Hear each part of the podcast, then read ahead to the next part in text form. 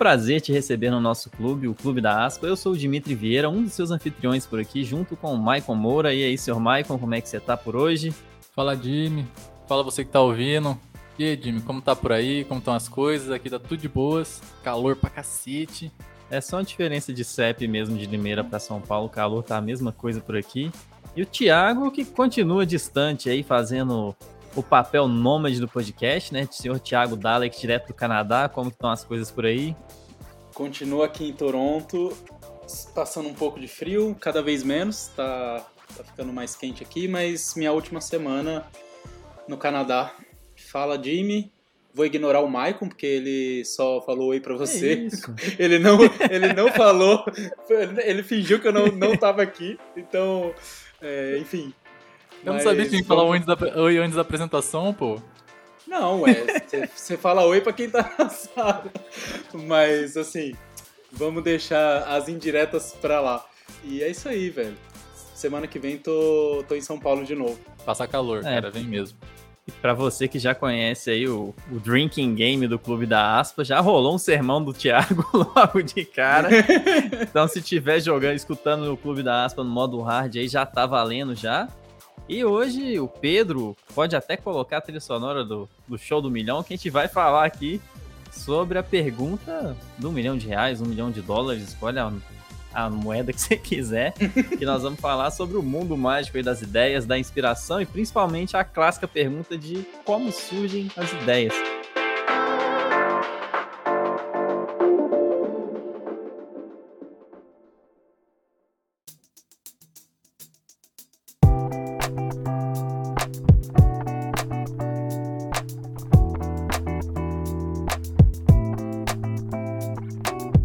Episódio de hoje, nós vamos conversar sobre tudo isso e também vamos trazer aqui um pouco mais do nosso processo criativo sobre como que surgem as benditas ideias para poder te inspirar aí, talvez assim que você terminar de escutar esse podcast, começar a escrever, compartilhar suas ideias com o mundo e para a gente começar aqui com um tom bem filosófico, já quero passar essa pergunta para o Tiago para ele me contar o que que é uma ideia e como que ela surge. Cara, uma ideia é uma faísca, não tem, é tipo é, o primeiro, é a primeira faísca que pode gerar um incêndio, pode gerar, tipo, um fogo baixo, ou pode morrer também como faísca porque não vai propagar. Então, tipo, claro que assim, uma ideia, ela continua sendo uma ideia enquanto você está desenvolvendo.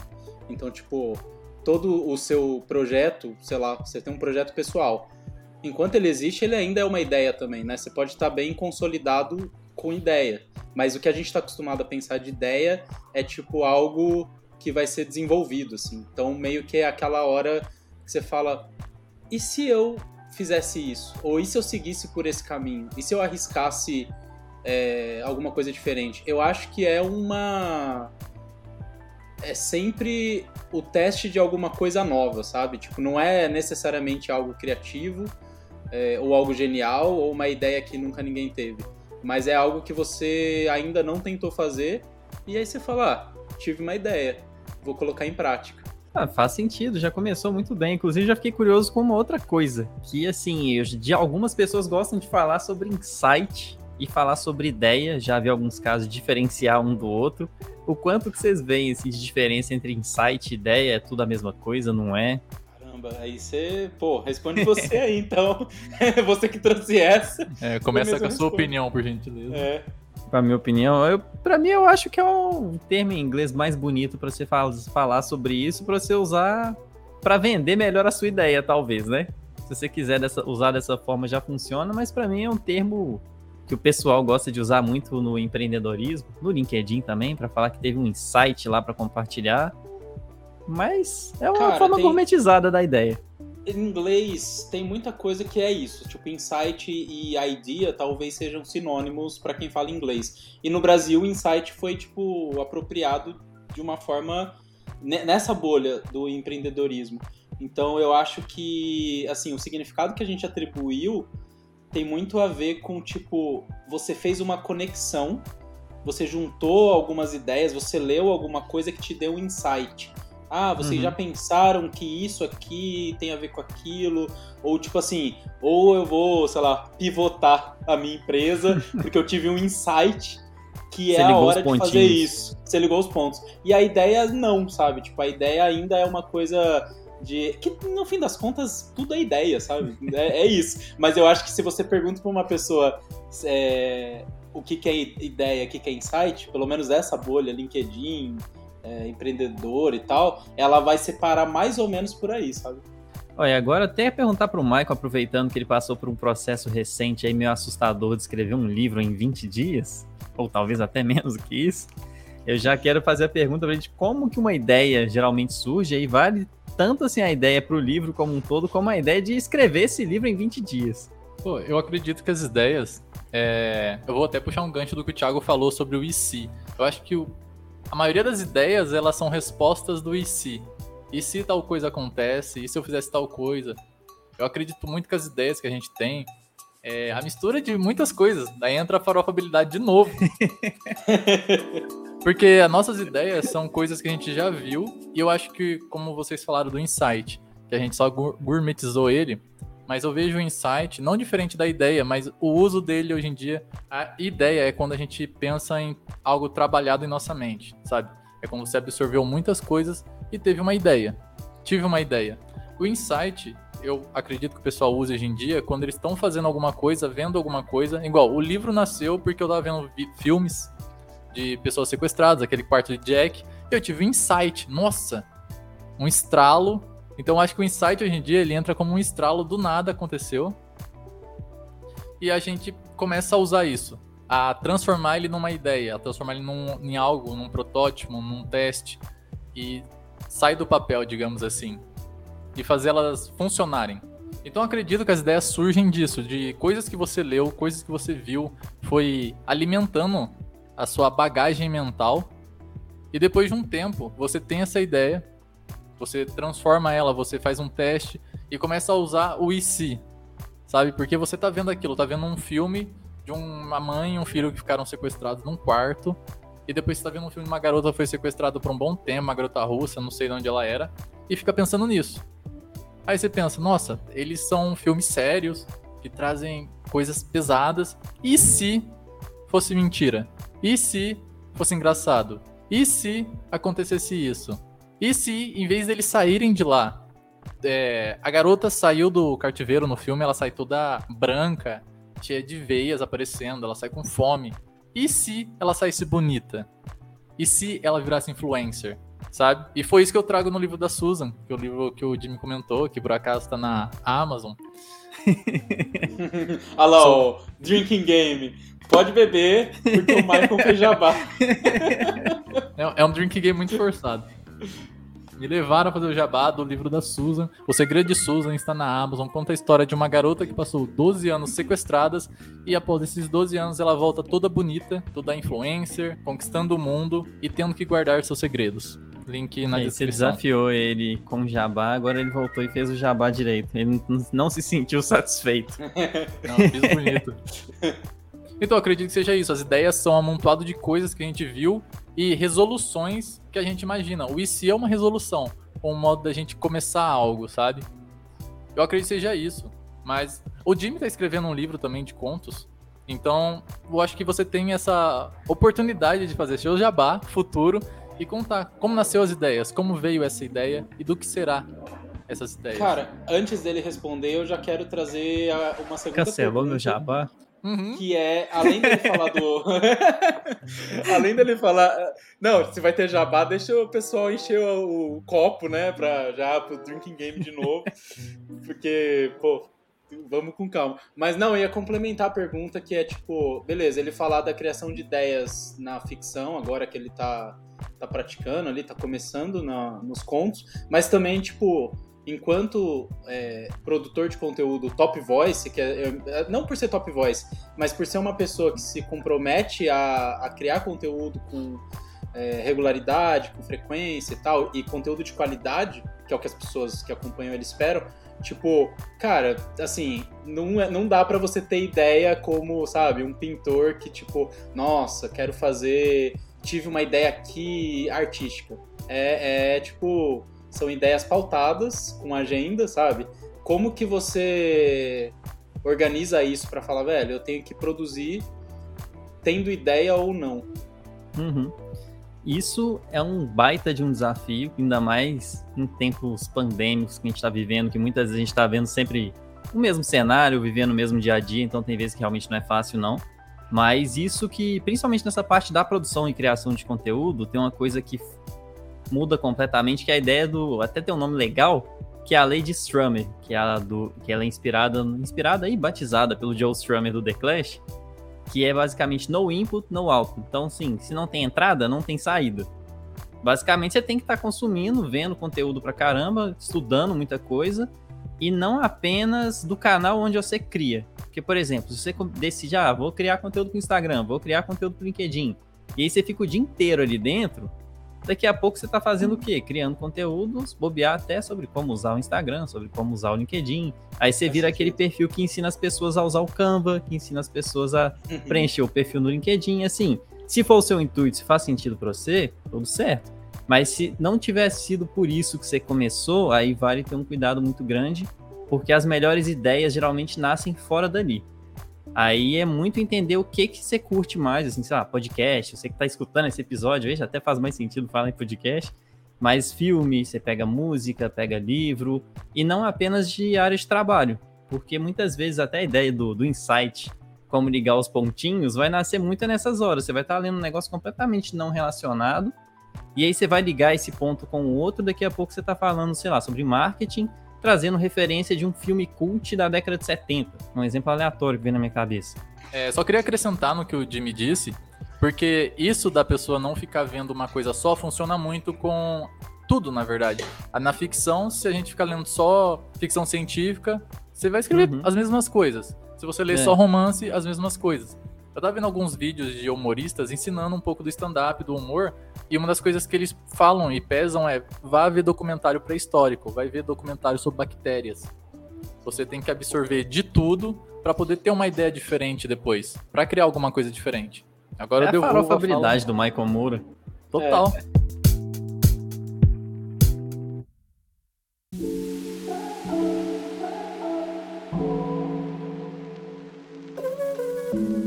Não, aí só para complementar que entra também o outro lado, porque assim, eu tenho uma obsessão gigantesca, isso é até uma coisa que eu tenho que tomar cuidado, de querer fazer umas coisas muito artesanais, de querer mudar muito do que eu faria normalmente, que assim entre os dois lados, assim, de um ponto eu tenho que criar conteúdo com frequência para atrair pessoas que vão ler minhas coisas, vão querer comprar curso, é, essa coisa toda para ficar criando a comunidade que gira em torno de você. E aí muitas vezes eu tenho que responder dúvidas simples, sei lá, síndrome do impostor para criar conteúdo. Isso é um tema que sempre faz sentido. Mas é uma coisa que, se eu fico falando de forma básica, me deixa entediado. Então eu tenho que uhum. tentar balancear. Enquanto eu tenho que ter esse, esse tipo de conteúdo mais básico para atrair gente nova, eu crio conteúdos que eu considero que são os conteúdos que eu estou escrevendo para mim. Pode Ainda falar. bem que você manja de funil, né? É. Tem um cara que manja de funil, que para fazer conteúdo topo de funil, meio de funil, é você. E pô. de storytelling também. É. Ainda bem que você é mais storytelling. Mas é porque, assim, aí o que entra muito nisso é assim, às vezes eu escrevo algumas coisas que eu sei que não vai ter alcance, e eu escrevo para mim mesmo, então eu não tô, não tô incomodado com isso. Mas, por outro lado, quando tem um engajamento, algum comentário positivo, aí o resultado já vale, sei lá, 10 vezes mais. Já faz muito mais diferença. Que é uma pessoa que pegou uma coisa bem autoral, bem específica minha, leu e gostou. Aí já é bem mais interessante. Pro lado da ficção, e aí talvez acho que você vai até se identificar por conta do seu livro também de poesia, de poema. É uma coisa assim que eu já tô fritando na minha cabeça, já tá, já tô com essas ideias na minha cabeça há muito tempo. Então tem vários pontos ali que surgiram de inspiração de todos os lugares possíveis. Uhum. O Michael mesmo, eu fiz ele de cobaia para ler um dos que eu finalizei, que eu finalizei a versão beta, provavelmente ainda vou revisar algumas vezes. Mas ele, assim, eu peguei de forma intencional inspiração em várias pessoas que me inspiraram a começar a escrever de alguma forma. Um específico ficou bem óbvio, mas vários estão ali simplesmente assim como quase, sei lá, bastidores. Que se você não conhecer, talvez você nem perceba, mas se você conhecer e perceber, vai dar um resultado legal. Mas aí, por exemplo, você vai pegando ideia do dia a dia. Teve até uma Sim. conversa que eu tava tendo num jantar lá em casa com meu pai na mesa um dia, que ele comentou uma história que eu falei assim, pô, isso aí vai fazer sentido. E era uma peça que eu tava precisando para conseguir encaixar. Aí eu incluí isso no meio da história também. Aí tudo vira inspiração. É meio sim, aquela sim. ideia de a, a Letícia é fotógrafa, né? E, e, na fotografia tem muito isso de tipo você para tirar boas fotos você tem que estar tá observando o mundo o tempo inteiro. Tipo, o lugar que todo mundo passa batido é onde você observa e tira uma foto genial, sabe? E eu acho que na escrita meio que, ou não na a gente tá falando de escrita tal, mas tipo qualquer ideia, na verdade, é você tá muito aberto a coisas cotidianas assim, né? A hora que você começa a perceber é, o, o comum, sabe? O dia a uhum. dia, o rotineiro, é a hora que você fala, nossa, tipo, tive uma ideia. E é por isso que isso faz sentido, tipo, ah, vai ler ou vai, vai assistir documentário sobre bactéria, mesmo que você vai fazer humor, sabe? Porque, tipo, tira você da, da zona de conforto da, da sua linha de raciocínio de todos os dias, assim. Te faz. É, te cria novas conexões totalmente inesperadas. Sim, sim. É, eu acho legal também dizer que as ideias, às vezes, elas não, elas não existem no momento e você, vou falar da escrita, e você quer escrever, é usar alguma coisa do seu dia a dia mesmo, uma vivência, algo que aconteceu com você para dar esse primeiro start. Porque às vezes você uhum. não tem ideia, é porque daí entra o bloqueio criativo, né? Não, tô sem ideia, porque não sei o que fazer. Começa contando uma história sua e depois vai adicionando elementos da ficção. Foi uma coisa que eu fiz num dos contos do Cigarro e Anéis Rápido do Gato. Pode beber de novo. é o drinking game. Tem que botar um, um sonzinho aí. Sim. Num desses contos, eu tava travado porque eu queria escrever toda a antologia, toda a coletânea. E eu não sabia o que escrever. Então eu peguei uma história de muito tempo atrás de uma garota que eu gostava. Eu, ela também gostava de mim, mas a gente tava num momento em que não tinha se encontrado certo. Tava um momento em que os dois não deviam ter se encontrado naquele momento. E eu contei essa história, contei da gente se vendo a primeira vez, se conhecendo. Depois eu peguei, peguei essa história e falei, pronto, o livro é sobre ficção científica. Eu preciso colocar isso nesse universo. O que eu faço? Então eu coloquei um rapaz que ele vai ver essa garota mais velha no futuro e eles contam essa história sobre eles. Uhum. Esse rapaz trocou de corpo, essa moça tá morrendo. Então tem todo esse universo. E eu acho que as ideias nasce, nascem depois disso, porque eu tava sem ideia. Aí eu escrevi essa história e depois eu falei, o que eu posso adicionar aqui que pode virar uma história? Que pode virar uma ideia. Isso que você falou, inclusive, me lembrou muito algo que, se eu não me engano, foi o David Lynch que falou, o diretor do Mulholland Drive, uma série de outros Maluco. filmes também, que sempre. Isso, o próprio. Eraserhead. é ele mesmo.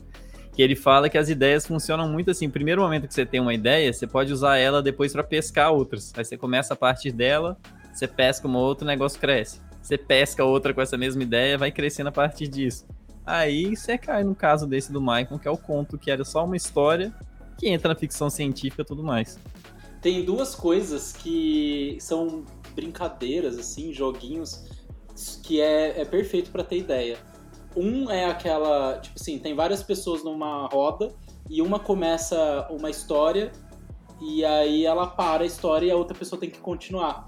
Então, tipo, eu comecei a história, ah, tem uma menina andando na floresta sozinha de noite. E aí o Jimmy continua a partir daí. E aí depois o Michael, e depois volta para mim. Isso Legal. faz com que, tipo, é, você joga pra próxima pessoa um, um, acontecimento que, cara, ela vai ter que se virar, sabe? Pra, pra explicar porque, sei lá, tipo, não, de repente é, a menina vê alguma coisa na floresta. Só que aí, sei lá, você pode falar qualquer coisa que não faz sentido. Uhum. E você força a criatividade da próxima pessoa. E quem entrar é. nesse jogo depois do Michael tá ferrado. Cara, isso entra muito na vibe do improviso. Eu gosto muito, muito, muito de improviso, tá ligado?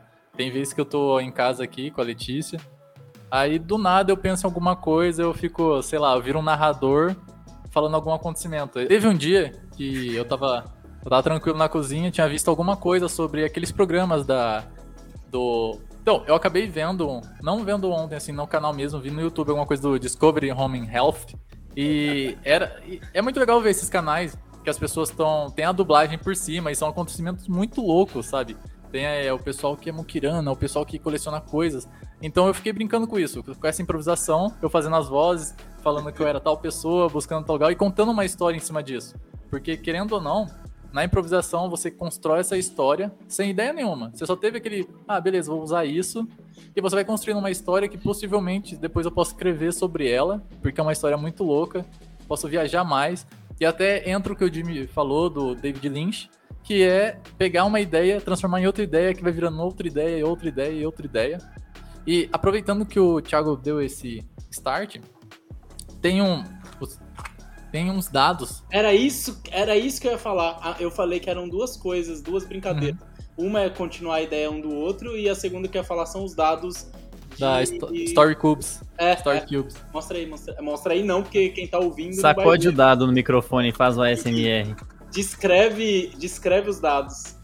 Tem os dados do Story Cube, que são nove dados de seis lados, são 52 lados com imagens diferentes. Imagens bem aleatórias. Só que os dados, as caixinhas deles, vêm temas. É, eu tenho em mãos aqui o mistério. E vem elementos de mistério. Vem uma faca. Vem coisas básicas de um mistério mesmo. Vou até olhar aqui. Vem um rato. Vem um monstro. Vem um fantasma e outras coisas. E, meu, esses dados aqui são das coisas que eu mais utilizo, assim, quando eu tô. Ah, fiquei sem ideia. Eu jogo eles, eu tenho duas caixinhas. Eu tenho do mistério e tenho do astro. E porque eu escrevo ficção científica. E Ó, mistério. depois- só uma breve interrupção disso aqui. Depois de dois episódios inteiros dedicados para tentar desvendar o cérebro do Michael Moura sobre como que ele cria esse universo dele aí. do cigarro e anéis no rabo do gato, baleias encalhadas são baleias suicidas e também o não quero patos elétricos. Agora tá revelado, não precisava de tanto episódio não, tá tudo nos dados ali.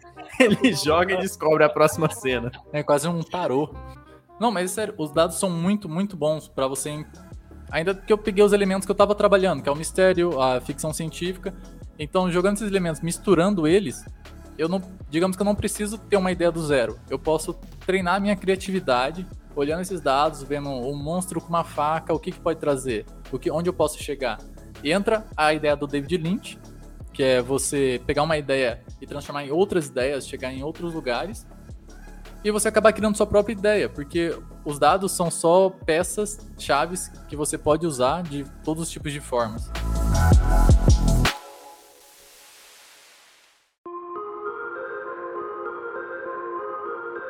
E aí a gente até já respondeu isso aqui de outra forma, mas eu quero perguntar para o Thiago também para entender algum exemplo específico dele. Se o insight da primeira faísca sempre vira o texto final ou se costuma mudar muito no seu caso. Cara, eu não, não, eu não prendo a, a primeira faísca, tipo assim, tem que terminar dessa forma.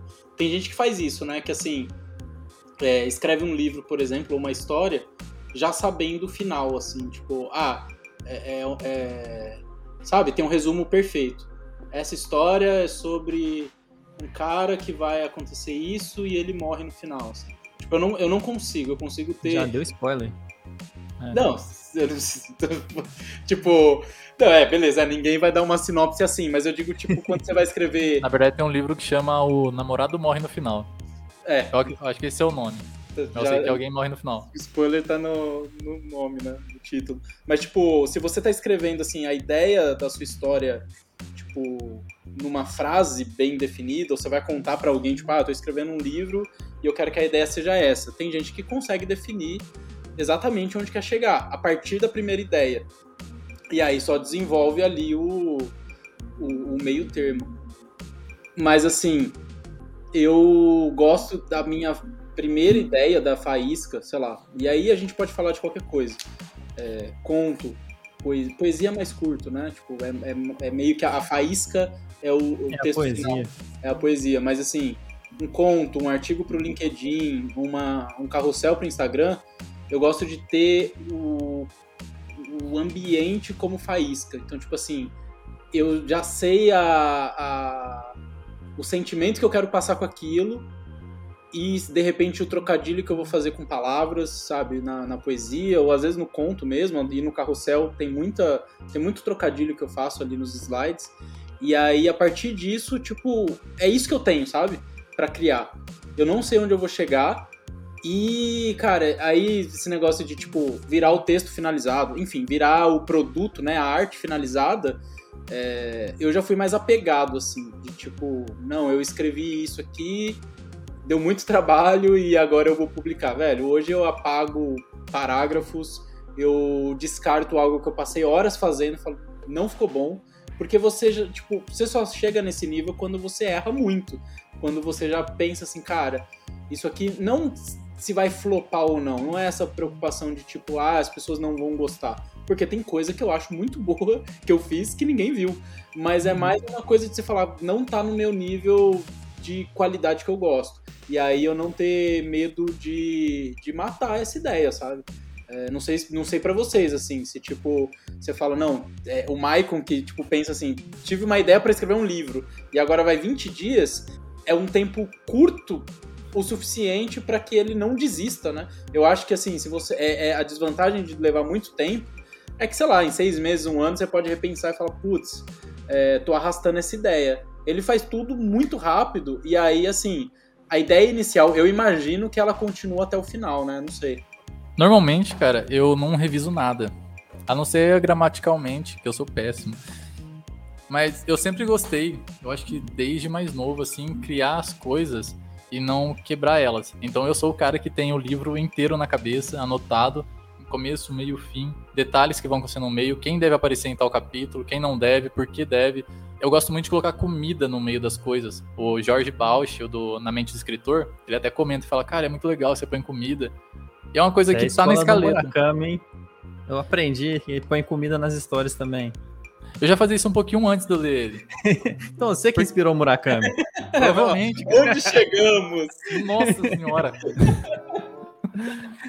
Eu acho muito legal por comida, porque você deixa. A gente vai fazer um episódio sobre isso. A escrita orgânica, sabe? Fica mais humano, fica um acontecimento mais real ali. Não fica texto replicado.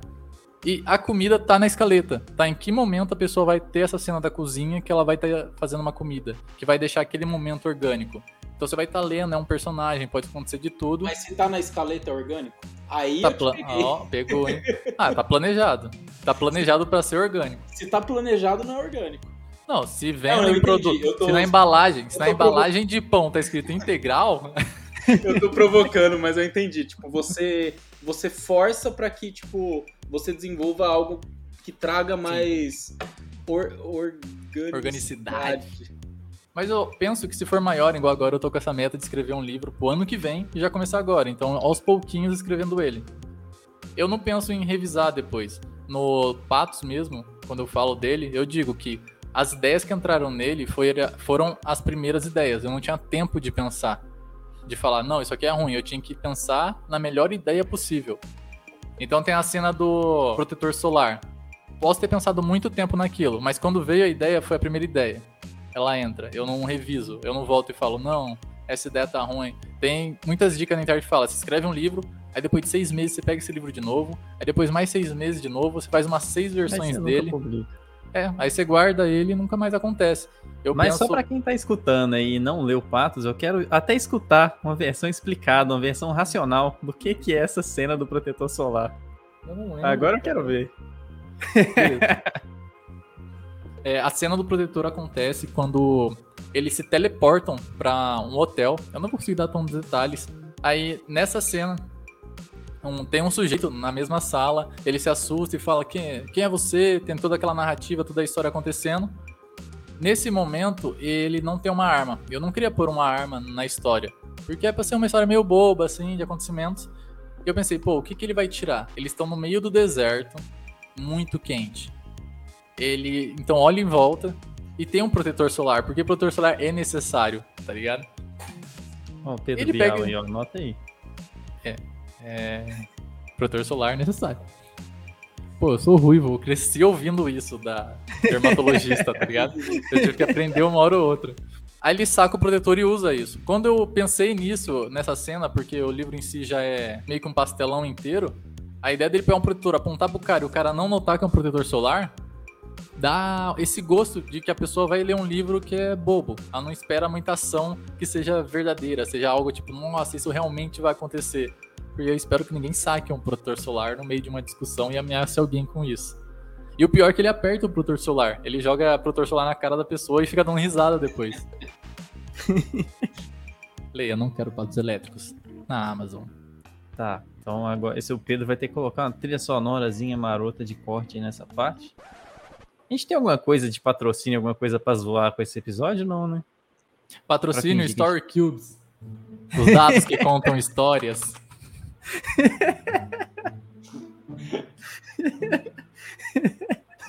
Pô, ficou uma bom patrocínio. Acho que aí depois dessa eles vão, eles vão até pagar a gente. Ah, vai.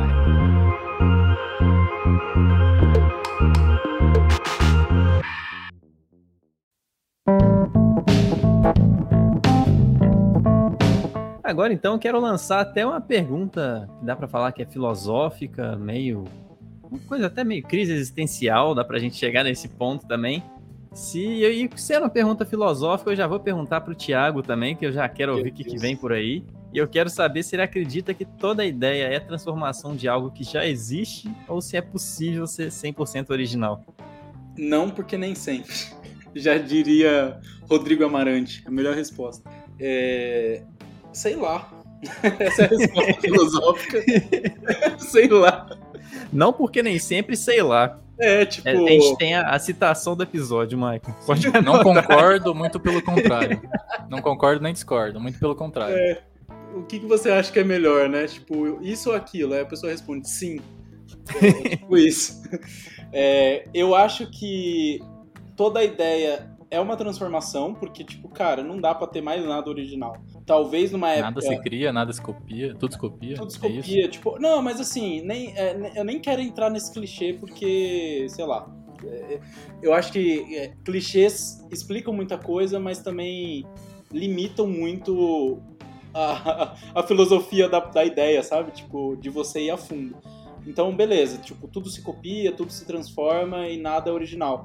Mas eu acho que a gente pensava em coisas originais numa época que a comunicação era muito rasa.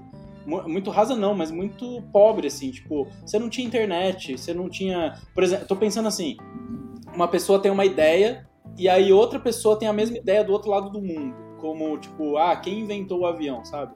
Irmãos Wright ou Santos Dumont? Tipo, você acusar uma ideia de copiar outra ou um pintor de se inspirar em outro, tipo, é muito, é, é muito mais fácil a gente falar de coisas originais é, quando a bolha é muito limitada. Tipo, todo mundo vai achar, nossa, esse cara é um gênio aqui, porque ele fez algo que nunca ninguém fez. Mas uhum. as, as referências eram menores. Hoje em dia, cara, você fazer alguma coisa que, tipo assim, não, ela não é uma transformação de algo que veio antes, é impossível, impossível. Então, tipo, eu não acho que assim é, tudo se copia ou tipo tudo se transforma, porque parece que você só parece uma coisa meio preguiçosa, sabe? Ah, você pegou a ideia ali e você só jogou para frente. Não, eu acho que a sua vivência, a sua bagagem é única. Ninguém viveu o que você viveu. Então isso faz uma ideia ser única. Tipo, se você escreve um texto hoje, é, você, Michael ou Jimmy, em 2022, com a bagagem que vocês têm, talvez escrevendo, sabe, sobre é, síndrome do impostor pela milésima vez, mas é um texto que ninguém fez. Não tem como tipo, ser idêntico. Mas de fato, é mais um no meio de um milhão, sabe? Então, eu acho que sim, tem originalidade. Não dá para ser 100% original, mas é, obviamente tudo que é criado tem algum grau de originalidade. Mas assim, é, é, tudo referência, sabe? É muito fácil hoje em dia com a internet de você buscar referência, o que é ótimo. Eu acho que se a gente aceita que, tipo, cara, qual é o processo de criação de ideias mais fácil? Buscar referência. E aí, quando o. Pô, você tem lá o Austin Kleon dando a letra, sabe? É, como um artista, basicamente é isso. Tipo, você não precisa esperar ter um momento eureka cair um raio na sua cabeça que fala, nossa, tive uma ideia genial. Não, vai atrás de referências, pega a sua vivência, a sua bagagem, você mistura tudo isso, coloca um propósito, tipo, de onde você quer chegar com isso, né? Tipo, qual o objetivo que você quer alcançar com a ideia que você teve e pronto. Tem, eu acho que é, é uma, é uma fórmula, não gosto de fórmula, mas é uma fórmula meio abstrata, assim, de tipo, como você desenvolver ideias sem copiar ninguém sem ficar esperando que vai cair do céu algo inédito, assim, tipo, 100% original. É, algo 100% original e inédito é hoje em dia é praticamente impossível. Ou se não bate o martelo e já fala logo que é impossível 100% inédito e 100% original. Possível. Mas eu acho que possível ou impossível? Impossível. Ah, então tá bom. Senão a gente entrar numa briga aqui.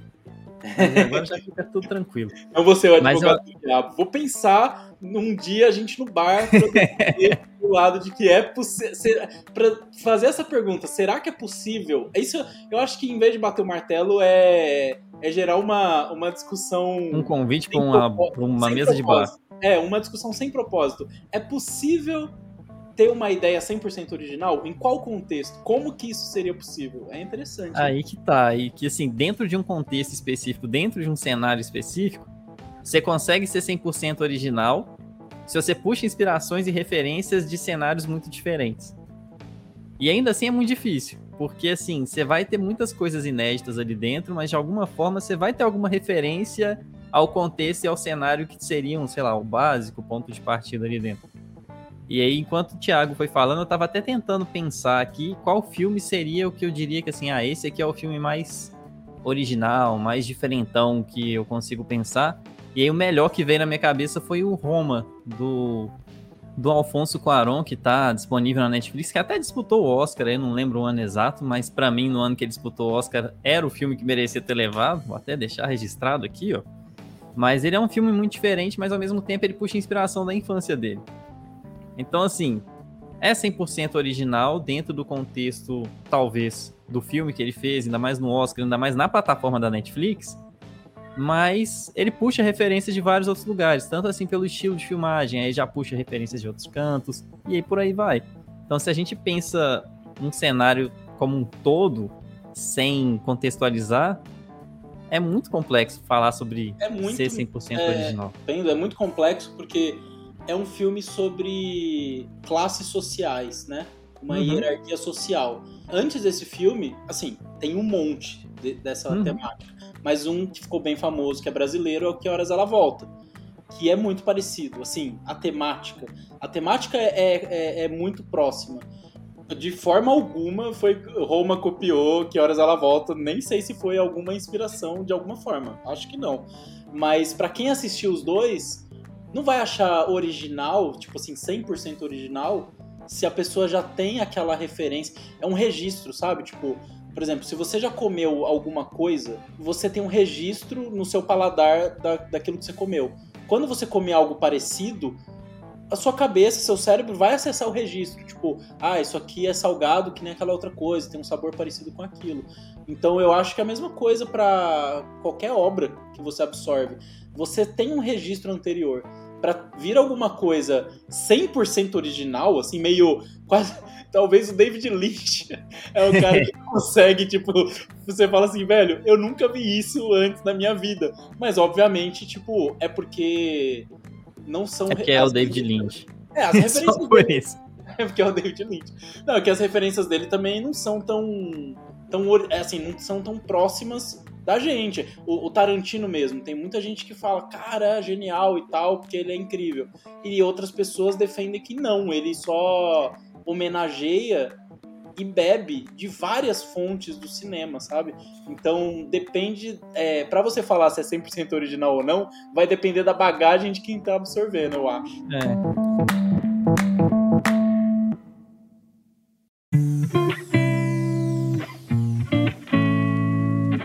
E aí, até nisso de, de referência que você falou, também a gente pode puxar o filme do Coringa, de exemplo que é um filme ali de um vilão, tudo mais, dentro do universo de personagens de quadrinhos, foi um formato muito, mais muito diferente.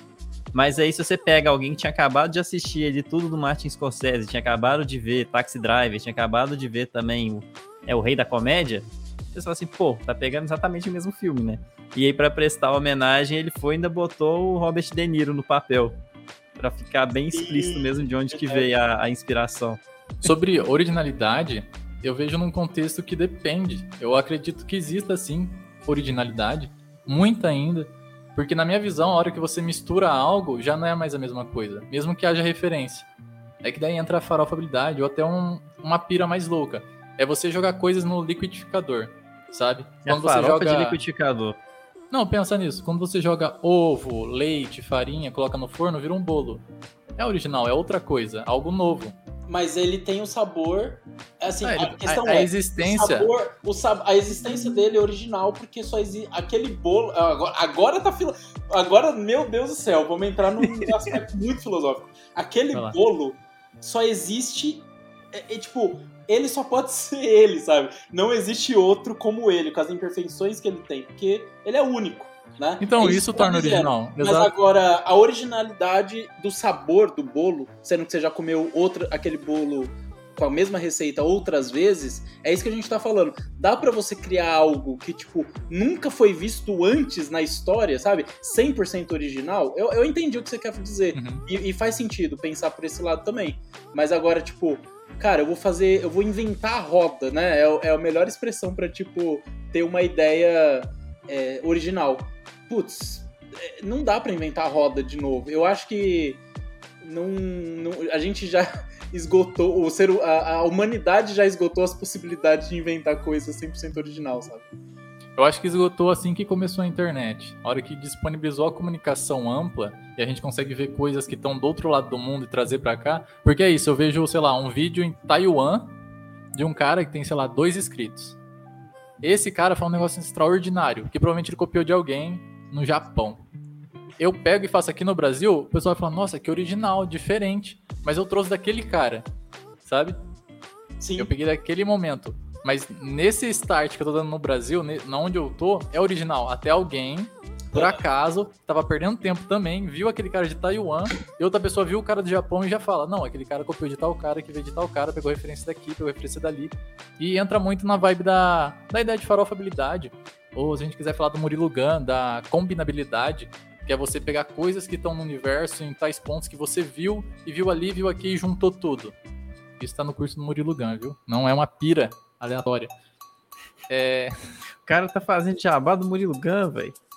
Pô, o cara é um dos maiores humoristas do Brasil, largou tudo para virar um dos maiores, sei lá, da, mentores da criatividade. Eu vejo o Thiago nesse nível um dia. É isso que eu espero, Thiago. O mínimo Tomara. é esse nível. Humorista? ah, pode, pode descartar essa possibilidade. um dos maiores humoristas do Brasil. Eu vou fazer as pessoas mais fácil fazer chorar do que rir. ah, tem que começar de algum lugar, pô. Então, continuando, a ideia é essa, tipo, depende muito do que é originalidade. Se a gente for seguir a ideia de que, tipo, sua mente tem lembranças de algo que você viu de outra pessoa e que você começa a ter as ligações.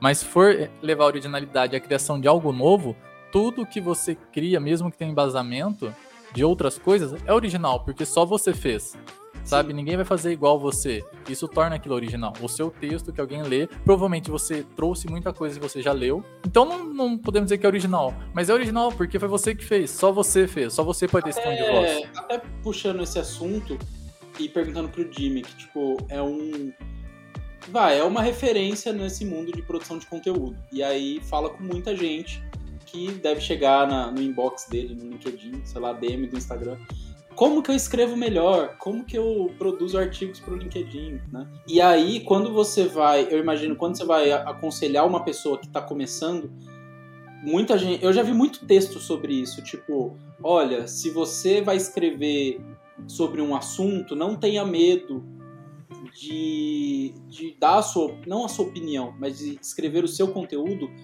porque se você trouxer a sua bagagem, não vai ser igual dos outros, né? Porque essa é, é a insegurança de muita gente.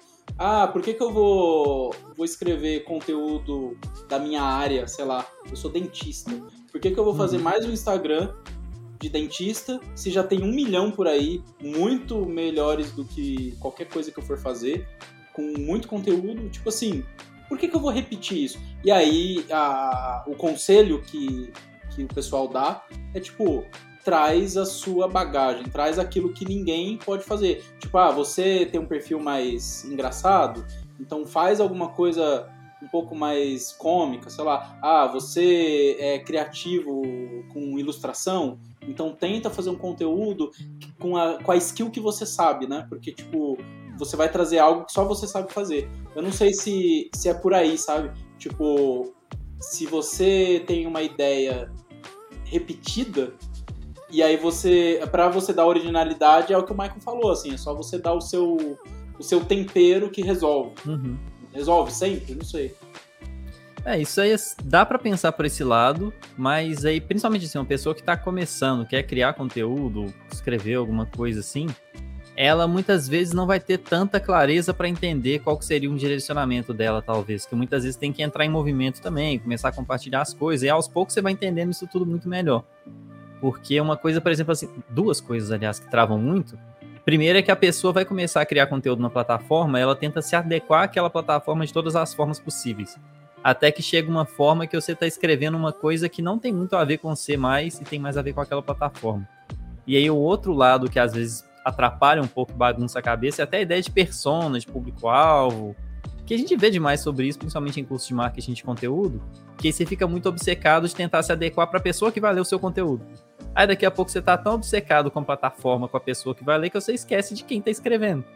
Então, assim, para começar, eu gosto muito de falar assim, você pegar suas principais referências, referências bem peculiares mesmo. E se você achar que ninguém conhece, talvez, fica um experimento ainda mais legal e mais desafiador, né? Porque se você pegar e compartilhar aquilo não tiver resultado nenhum, você assim, ah, eu falo de uma coisa que ninguém conhece, é por conta disso, já tem seu álibi pronto. Por outro lado, se tiver um resultado legal, aí entra naquela linha até do que eu comentei também dos textos que eu gosto de escrever, que é basicamente para mim.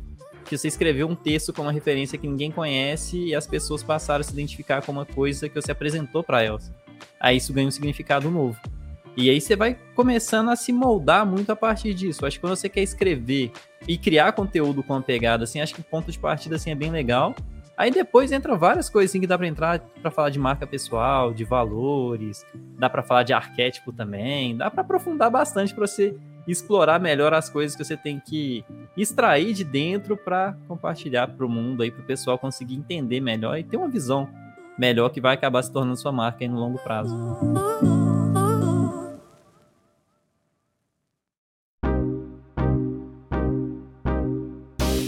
E aproveitando até que o Michael anda falando e compartilhando alguns provérbios portugueses, que eu sei disso aí pelos bastidores, eu queria saber dele como que ele faz para manter o foco para seguir com uma ideia só por vez.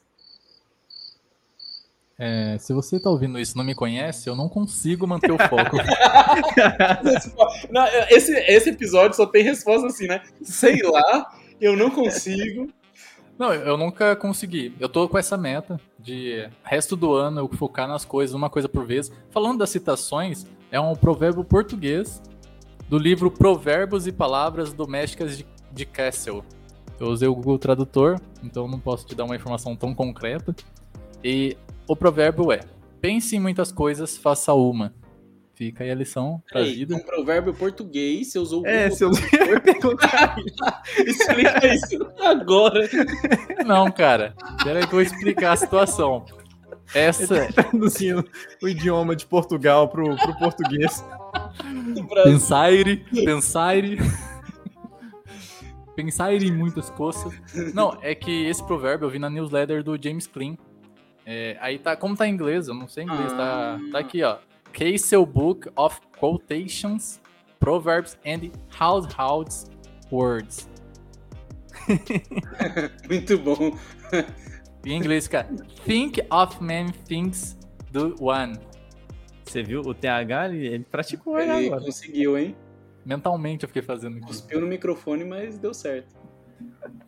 É, mas voltando aqui eu sinceramente nunca consegui controlar as ideias e manter uma só. Eu sou muito do tipo de pessoa que fazia uma coisa e tinha uma ideia e falava, pô, essa ideia é muito da hora, deixa eu fazer um pouquinho dela ali. Isso, a prova disso é que eu tenho umas quatro escaletas prontas de livros para escrever. Eu só vou pegar a escaleta e fazer, porque enquanto eu escrevia uma, eu falava, nossa, essa ideia é legal. Eu tenho, sei lá, uns 15 capítulos de livros diferentes que eu comecei. Eu vou fazer o primeiro capítulo, porque daí eu lembro da ideia e mantenho. Susan aconteceu isso, era um livro que apareceu no meio de outra coisa. Eu escrevi 10 capítulos, deixei guardado. Eu tentei me policiar de controlar essa situação de que eu não consigo focar. Mas a meta é essa: pensar em muitas coisas. Tenho muitas ideias, quero fazer muita coisa. Mas eu vou fazer uma só por vez. Porque eu acho que isso é a melhor coisa para sua criatividade. O pessoal acha que ter muitas ideias é ser criativo. É resolver, é finalizar a ideia, é você ser mais criativo ainda. Sabe, resolver esse problema, entregar para o mundo aquilo. O pessoal gostou, você resolveu, teve uma resolução incrível, você fez muita coisa, porque a partir dessa ideia que você entregou para o mundo, você vai ter outra ideia que pode pode te ajudar a continuar aquilo, sem precisar pensar tanto. em- no que vai fazer. É igual, publiquei Susan e agora, o que, que eu vou fazer? Eu posso fazer um marketing de Susan. Eu posso falar das etapas de Susan. Eu posso, sei lá, lançar um spin-off de Susan porque tá naquele universo, foi uma ideia que eu concluí. Então, não, eu não sou uma pessoa que continua ideias. Respondendo a Sabe, pergunta. sabe, sabe quem eu acho que faz isso muito bem? O nosso amigo Dimitri Vieira. É um cara que ele tem muitas ideias, tipo assim, nem vamos falar de ideia pra escrever, mas assim, pô, o cara é, tem dois cursos gravados e ele regrava as aulas sempre. ele produz conteúdo no LinkedIn, pro Instagram, agora o podcast, tipo, são vários projetos, mas que não. Eu, eu sofro do mesmo mal do Michael. assim. Tenho várias ideias e aí eu engato em uma, fico animado. E eu não é que eu desanimo nas ideias, é que eu animo em outras. E aí, quando eu fico mais animado na próxima, a anterior vai morrendo. Não vai morrendo, vai engavetando, né? E o, o Dimitri não, eu acho que ele consegue assim, tipo. Cara, eu, eu tive ideia para regravar as aulas do curso, mas nesse momento eu tô focando em fazer, sei lá, um- os meus artigos do LinkedIn, eu quero criar uma gaveta de X artigos, quando eu terminar, aí a partir da data tal eu vou focar naquilo. Que é tipo, tenha várias ideias, faça só uma, né? Eu acho que ele consegue bem. Tô certo? É, em partes, porque se você for olhar o lado da ficção, por exemplo, ela tá lá na gaveta guardadinha, né? O meu negócio é que, assim, eu sou muito funcional quando eu pego uma coisa e eu compro aquela briga. Igual, por exemplo, tem época que eu falo assim, ó, preciso atualizar o curso. Eu vou, revejo, eu realmente revejo o curso inteiro. Eu posso falar tranquilamente que eu sou a pessoa que mais vezes viu o curso de escrita criativa e storytelling até hoje. A menos que tenha alguém aí que reviu sei lá quantas vezes e tá escondido em algum canto, não sei. Você sabe seu próprio conteúdo mesmo. Você aprendeu com você pô. mesmo. A próxima turma, que vai ser a décima primeira, vai ser em abril, só não tem a data exata, mas aí se você quiser participar, se quiser se inscrever, é só entrar no meu site lá do dimitriveira.com, você entra na página do curso, tem lista de espera, tem tudo direitinho para te avisar em primeira mão. Mas aí o que rola muito é assim, eu pego um projeto, alguma coisa assim, e eu, no momento que eu decidi apostar naquilo, eu vou comprar a briga dele assim 100%. Que eu não tenho aquele negócio de estar no meio termo fazendo uma coisa. Ou eu quero pegar pra fazer e levar um negócio muito a sério, ou então eu largo ele de lado. Tanto que é por isso que eu tenho muita dificuldade com a parte de ficção.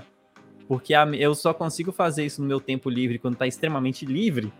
E aí ele vai ficando meio assim que escanteado. Mas aí, por exemplo, nessa fase agora, eu decidi voltar um pouco mais com os textos, artigos que eram fazendo análise de filme, desconstrução de filme, essas coisas. Então eu já, já tô com um outro escrito, que inclusive é do Drive My Car. Eu não vou falar se é bom ou se é ruim, pro Thiago não ficar bravo comigo. Mas aí eu tô numa fase assim que eu tô muito meio que acumulando artigos assim para voltar a ter uma frequência legal, porque faz um bom tempo também que eu não tava conseguindo fazer isso, que eu tava focando em outras coisas.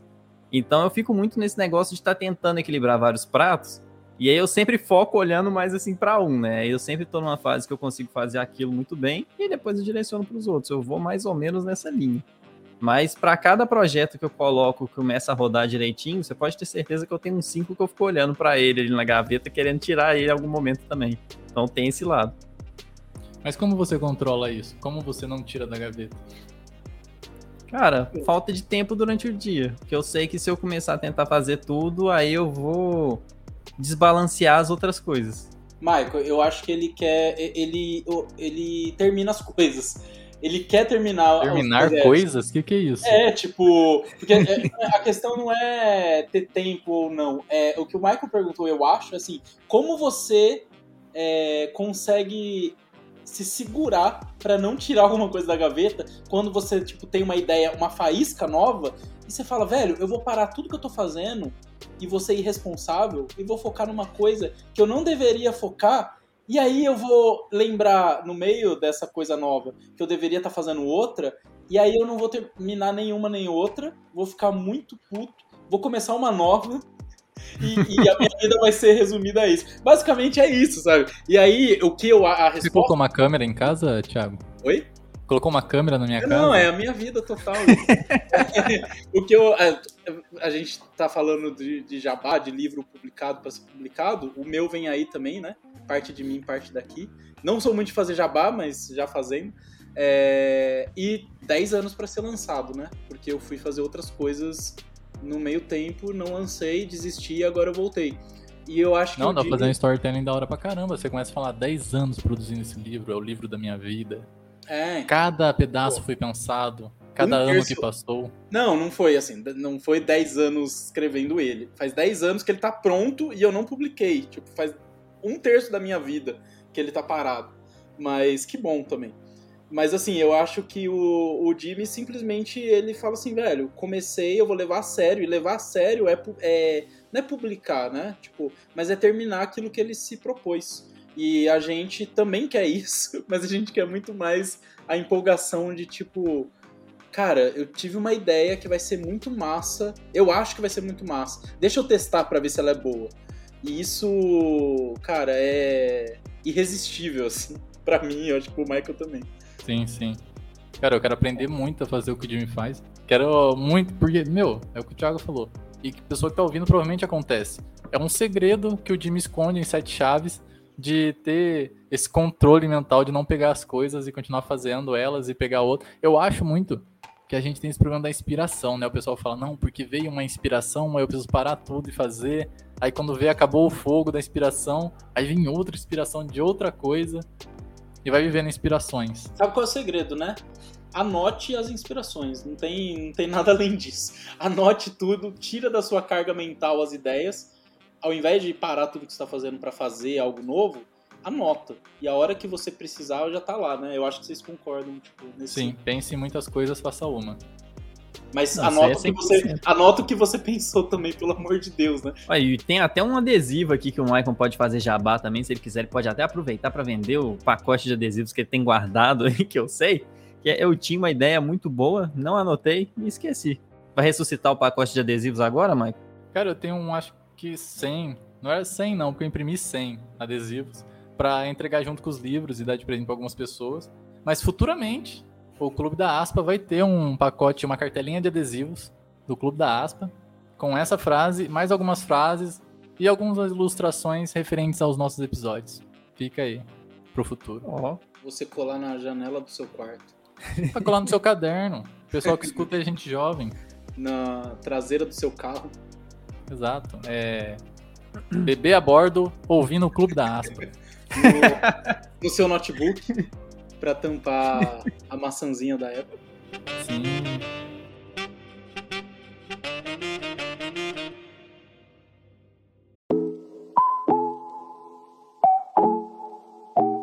E aí, além de anotar, é importante pra caramba também anotar de uma forma que o, o seu eu do futuro ali vai parar pra ler e vai conseguir entender. Eu mesmo já aconteceu algumas vezes assim, de eu ter ideia, parar pra tentar anotar, tudo mais, mas tá naquele momento que você tá correndo assim, né? Então aí eu tentava anotar e aí depois de muito tempo eu lembrava daquilo, via a anotação e não entendia por que, que eu tinha anotado aquilo. Então também não salvou tanto. E aí até uma outra coisa que eu aprendi a fazer mais recentemente é me mandar áudios num grupo do WhatsApp. Então, quando eu tenho alguma ideia muito específica, eu não consigo parar para anotar, eu me mando um áudio e depois eu anoto alguma coisa curta, fazendo referência àquele áudio para eu conseguir achar depois. Isso tem funcionado bem pra caramba. Além do novo. Catalogando ideias. É, ué. Exato. Cara, é sistemático, meu. Que aí você não perde nada. Que aí é o momento que você tá lá fazendo suas coisas do dia a dia. Aí de repente você fala assim, caramba, podia meter isso aqui no meio da história lá do- dos contos, da parte de ficção. Aí você vai, abre ali ou o WhatsApp ou o Notion, algum dos dois, assim, salva rapidinho para depois você trabalhar nisso. A questão é você se organizar para isso depois chegar também, né? Mas aí é um outro detalhe. É, as minhas ideias, cara, antes do Notion eu usava Evernote, mas assim, desde 2010, tipo, não tinha smartphone que nem hoje, sabe? Tinha um iPhone lá, mas os celulares ainda, eu nem sei se já tinha Android naquela época, acho que tinha, mas eram celulares, é, nem todos eram touchscreen, sabe? Tipo, enfim, tava evoluindo, assim, eu lembro disso. Internet era bem escasso também, é, internet de celular. E eu lembro que eu, eu, eu pegava um ônibus voltando da faculdade para casa, levava, sei lá, uma hora e vinte para chegar. E ali eu comecei a escrever. Foi ali que eu comecei a escrever minhas poesias, umas crônicas e ter ideia também. Porque às vezes eu tenho ideia enquanto eu tô produzindo algo. Isso é interessante também. Tipo, o seu próprio. A sua própria linha de raciocínio te traz novas conexões que você não vai usar na hora. E aí Uhum. você já para, opa, vou anotar isso daqui. Ou às vezes eu tava lendo um livro também, né? E aí eu tipo, como eu lia muito no ônibus, então eu tinha muita ideia que eu anotava ali também. E aí eu comecei no Evernote, depois passei pro Notion, e eu nunca perdi. Assim, é muito raro.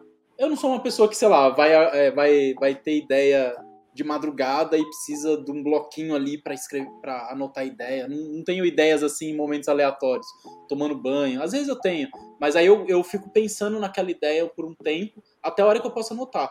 Mas geralmente eu tô tendo ideia num ambiente controlado, assim, tipo, ah, eu tô assistindo um filme, lendo um livro, sabe? Eu tô no ônibus.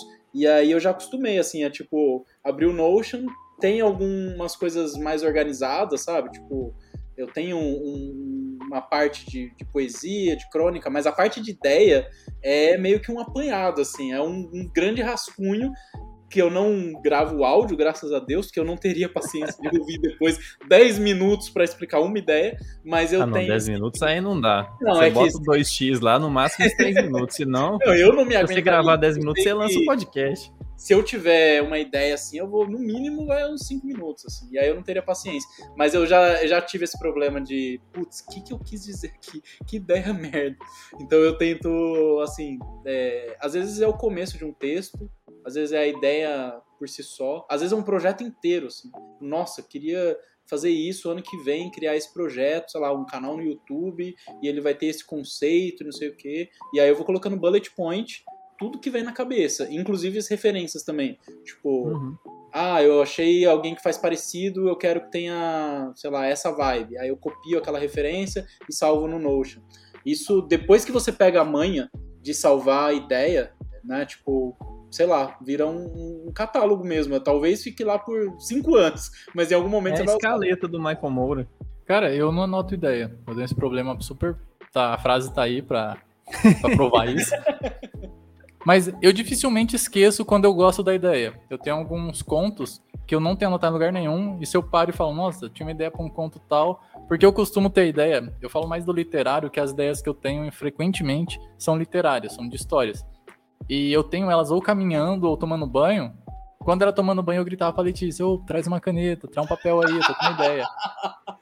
Quando é caminhando, eu fico contando a história, tipo, eu fico falando sozinho, eu lembro de uma vez, eu tava indo pra lotérica pagar umas contas. Olha, que, esses tempos loucos, lembram disso? Ir na lotérica pagar conta? Anos atrás. Eu tive essa ideia caminhando pra lotérica. E eu comecei a contar ela. Eu costumo estar tá andando e contar ideias, eu fico falando mesmo. Tô sozinho e vou, tipo, contando a história para mim mesmo. Não é no pensamento, é falando mesmo. E eu tenho essa ideia até hoje, eu tenho ela há muitos anos. Eu nunca anotei ela, e se eu parar, eu consigo contar o conto inteirinho, porque eu contei o conto todinho, começo, meio e fim. E eu penso nisso, quando a ideia é boa, para mim, pelo menos, eu consigo lembrar dela. Eu nunca fui muito de anotar. Tenho, obviamente, ideias anotadas, mas essas eu nunca peguei. Então, as ideias que eu tenho soltas por aí, que eu concluí, são esse tipo de ideia, que eu nunca precisei anotar, ou nunca quis anotar.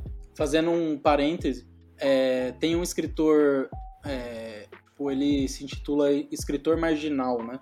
Que é o Ferrez, que é um escritor muito foda aqui de São Paulo. Aqui de São Paulo, nem tô em São Paulo, enfim. É, mas ele é do Capão Redondo e ele escreve assim, né? Tipo, o que acontece no Capão Redondo. Tem vários é, erros gramaticais, concordância, mas assim, é bem, bem, bem fiel ao jeito que ele fala, né? Ao jeito que as pessoas se comunicam lá. E o livro mais famoso dele é O Capão Pecado. Todos os livros dele são muito bons, muito fodas mesmo. O cara é referência, assim. Ferrez. E ele falou já uma vez exatamente o que você falou. É, eu acho que eu vi uma entrevista dele e ele falou, tipo, cara, a, os meus textos, eles nascem na minha cabeça e quando eu vou andando, é, sei lá, até o ponto de ônibus, para casa de alguém, na periferia, cara, você tem que andar muito, né? Tipo, você vai na rua de baixo, você vai no mercado ali, tudo a pé. Não, no interior é, também, pô. No interior também, né? Tipo, você vai andando e, cara, você só só espera chegar onde você vai, né?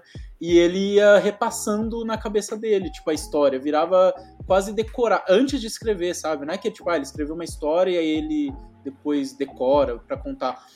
Antes, tipo, é, é, é, muito foda essa história dele, porque ele não tinha escrito nada e aí ele tinha uma ideia nova. E ele ia criando a ideia na cabeça, e aí quando ele chegava para encontrar os amigos dele, ele falava: Meu, deixa eu contar uma história para vocês. E aí ele contava a história do conto novo, pra, meio que era uma validação ali, eram tipo leitores Uhum. beta, mas nem tinha texto ainda. Ouvintes É, beta. Ouvintes beta, é. E tipo, ele contava a história. E aí a galera curtia ou não curtia, ele alterava umas coisas e depois ele ia escrever. E eu comecei a pensar um pouco nisso, assim, de tipo, é, eu vou trabalhar mentalmente uma ideia, eu vou. Claro, isso pode ser muito perigoso, porque você pode, tipo, saturar a ideia antes dela nascer e você se cansar dela. Mas às vezes é Uhum. legal esse exercício, tipo, eu vou saturar a ideia na minha cabeça, eu vou ver todos os caminhos que ela, ela, ela pode chegar pra ver, tipo, ao invés de ser, ah, tive uma ideia, e aí você meio que já começa a produzir a primeira versão da ideia, no final você fala, pô, podia ser bem melhor se eu tivesse ido por outro caminho, sabe? E aí quando você satura na sua cabeça, é, sei lá, né, tipo, fazendo, andando na rua, lavando louça, tomando banho, você já abre muitos caminhos antes de começar. É interessante também. Sim, cara, falando essa- nisso, só pra gente acabar. Acabar não, que o Jimmy vai falar desse assunto, desculpa, Jimmy. É, tem um escritor chamado Ted Chiang. Ele escreveu História da Sua Vida, que é um dos contos, é A Chegada, que deu até origem pro filme A Chegada, é um filme incrível. Tem Inspiração. São dois livros do cara. Ele tem quatro prêmios Hugo. Em dois livros de contos. Eu acho fantástico. Fantástico, fantástico. Eu lendo uma entrevista dele, e porque ele lançou esses livros, ele demora. Ele falou que demora um ano pra escrever um conto. Porque ele pensa no conto, depois de um tempo ele anota o conto, depois ele passa pra alguém pra ver se a pessoa gosta desse conto ou não. Aí depois ele relê, depois ele escreve de novo. Então tem toda essa lapidação no conto pra até ele lançar mesmo ou guardar pra colocar no livro e vai juntando os contos pra acontecer. Eu acho que casa muito com o que eu disse ou como o autor, como é o nome dele, pode repetir até pra quem não ouviu direito, eu no caso. Ferrez, do Capão Redondo. O livro que eu indico é. Já indicando antes. É, Capão uma sessão de recomendação. Então, visando o que o Ferrez faz, o que eu falei também, é isso, é lapidar a ideia a um ponto que ela vai ficar tão boa que você quer realmente colocar ela no mundo. E é o que eu não fiz há muito tempo, porque eu pego minhas ideias, vou fazendo uma por cima da outra e pretendo praticar cada vez mais, que é lapidar bem os contos. Até por isso que eu falo que eu só vou lançar um livro novo ano que vem, porque eu quero escrever pouquinho em pouquinho. Até comentei com o Jimmy que eu já tenho um livro de contos guardado, pronto, só que eu quero lapidar, quero mexer em algumas coisas. Porque esse momento de você pegar aquilo que você fez e pensar direitinho, revisar, é uma coisa que eu nunca tive. Eu sempre fazendo a correria e jogando no mundo.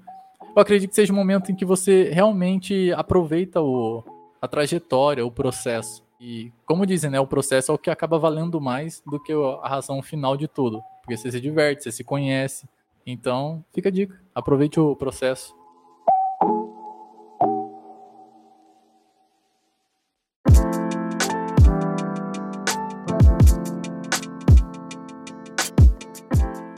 Então, assim, a gente consegue ver o amadurecimento do senhor Michael Moura, que antes se organizava aí para escrever um livro em 20 dias, agora já está planejando para escrever em um ano. Que talvez ele escreva em 20 dias no final do ano, a gente só vai descobrir isso no começo de 2023, cenas para o futuro aí.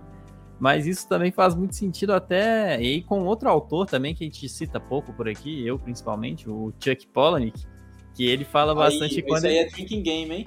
Aí, Se funciona Chuck fala, é drinking game. Mas o que o Michael tá bebendo de verdade. Tô praticando. Mas o que ele gostava de falar, de fazer também, de praticar, é enquanto ele tá escrevendo alguma coisa que ele tem uma ideia, ele segue com aquela ideia original dele até certo ponto. Aí, a partir de um momento do livro ali, da história dele, ele tenta encontrar uma maneira dele se surpreender com o que vai acontecer na história. Que ele fala que se a história não surpreender a ele mesmo, ela não vale a pena. E aí, o que ele gosta pra caramba de fazer, que é ir em academia, ele aproveita lá pra ficar conversando com o povo, tanto na academia quanto em festas. Ele falava de festas também. De chegar em roda de conversa, soltar uma ideia aleatória e ver onde que isso vai parar. É uma maneira curiosa aí de socializar, né? Enquanto você tá fazendo supino, você vira pro cara do lado e pergunta o que, que pode acontecer no meio de uma ficção científica. Aí, Jimmy. já é, pode é bem melhor do que olhar pra pessoa e falar que braço, hein? Você vai surpreender das duas formas, eu acho.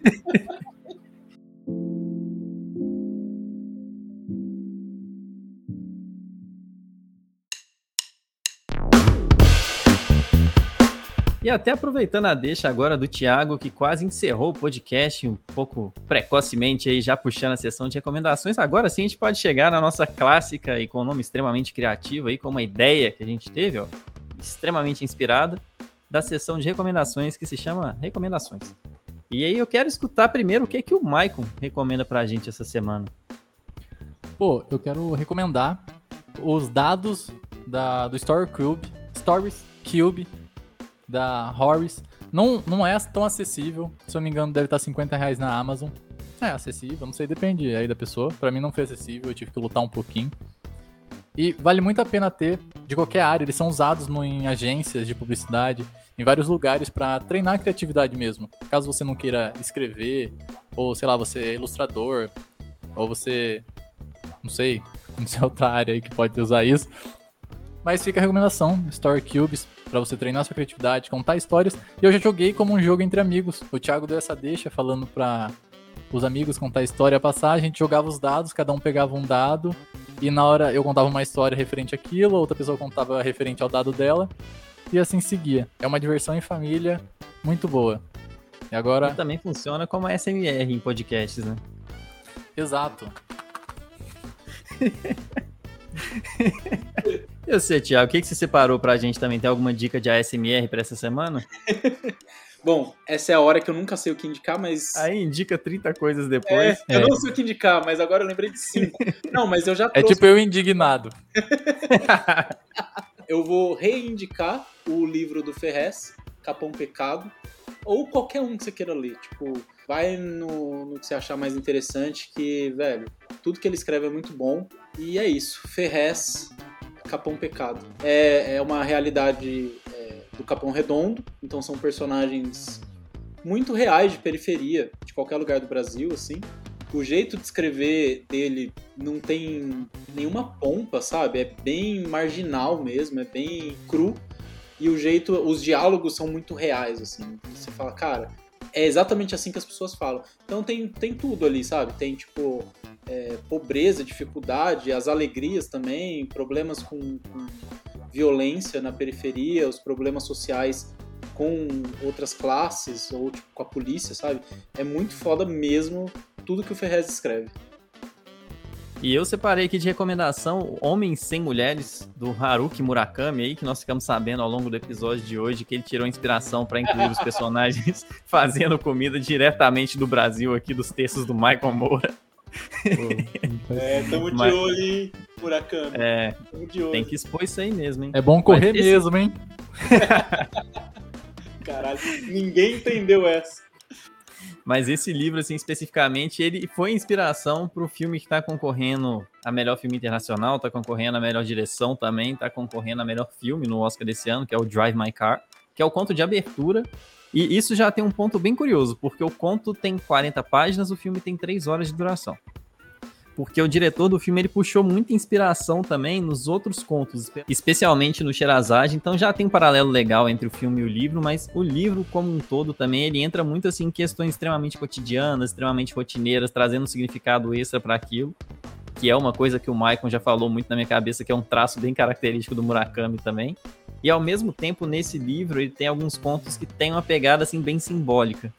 E aí esse paralelo extremo assim entre o rotineiro e o que é muito simbólico traz um tom assim bem legal. Então vale muito conferir Homens Sem Mulheres do Haruki Murakami, inspirado em Michael Moore.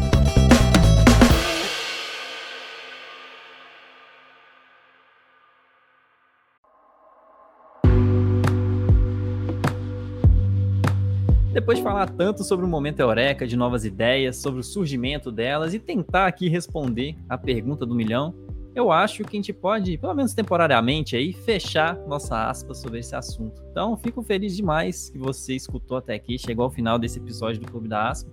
Sinta-se em casa para voltar sempre e aproveita aí para avaliar nosso podcast no seu tocador preferido, caprichar nas estrelinhas aí no Spotify, compartilhar nos stories para aproveitar aí e incentivar o nosso trabalho, faz total diferença. E também, se você quiser ficar sabendo assim que os próximos episódios saírem, é só ativar as notificações no Spotify. Foi um prazer te receber no nosso clube e a gente se fala em breve. Até a próxima. Valeu. Porra, Michael. Fala tchau, mano. O Michael não despede, Até a próxima. Tchau, tchau.